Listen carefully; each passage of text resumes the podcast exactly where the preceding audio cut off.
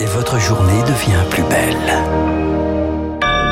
Bon réveil, bonne journée, soyez les bienvenus sur Radio Classique, mercredi 28 avril, il est 6h30.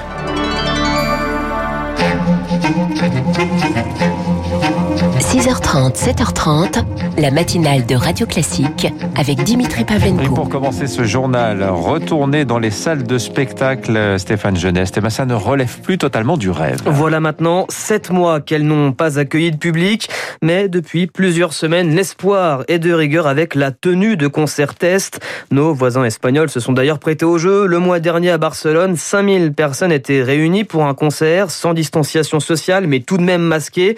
Et le résultat est là. Aucun signe de contagion n'a été recensé après l'événement. Alors en France, on espère, c'est l'accord Hôtel Arena à Paris qui accueillera une expérience de ce type dans un mois. Et Victoire Fort, les professionnels du monde de la musique en attendent beaucoup. Il aura fallu de longues semaines de tergiversation, pourtant tout est prêt. Le gouvernement en a fait une priorité nationale, les organisateurs travaillent sur la date du 29 mai et le protocole sanitaire est validé. 5000 personnes testées négatives à l'intérieur de la salle, 2500 à l'extérieur comme échantillon témoin. Le concert aura lieu fin mai.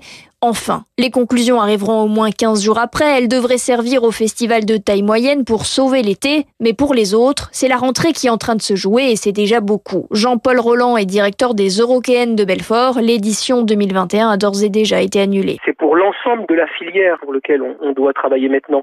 Au pire, les conclusions ne pourraient euh, être mises en place que par exemple à la rentrée, ce serait déjà un grand pas puisque maintenant on sait que l'été risque d'être contraint pour les festivals, mais par contre euh, on a déjà un œil euh, sur la rentrée euh, d'automne pour voir si effectivement l'ensemble du secteur vivant, concerts, salles, puisse se remettre en place. Et pour nous, ce serait effectivement un grand signe d'optimisme, d'activité retrouvée. Le budget d'une telle expérience est de 900 000 euros. Reste à déterminer la part financée par l'État. Les explications de Victoire Fort. Alors on y voit plus clair. Du côté des activités culturelles, le déconfinement général, lui, commence à se préciser.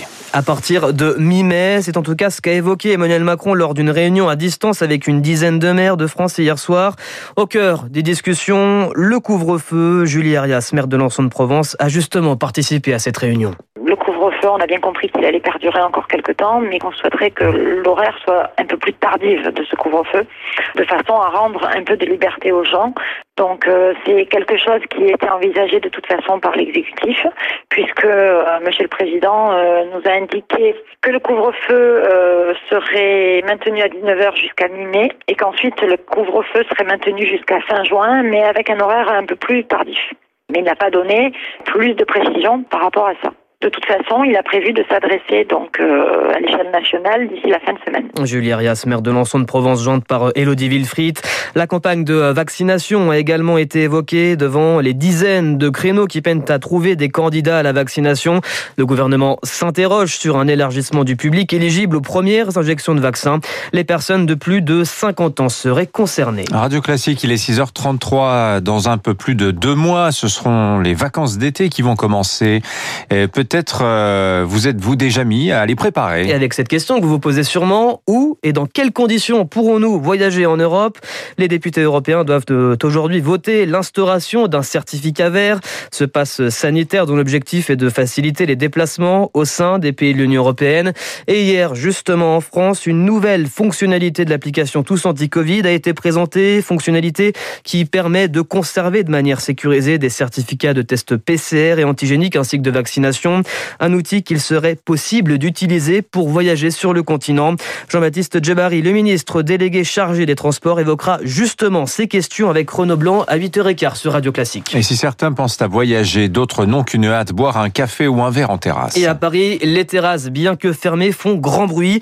La mairie souhaite mieux encadrer la question des terrasses éphémères, ces extensions de terrasses qui se sont multipliées l'année dernière après le premier confinement. Près de 10 000 bars avaient bénéficié de ce dispositif gratuit sauf qu'avec euh, la dette Covid, cette gratuité est remise en question et ça ne plaît pas aux restaurateurs et cafetiers.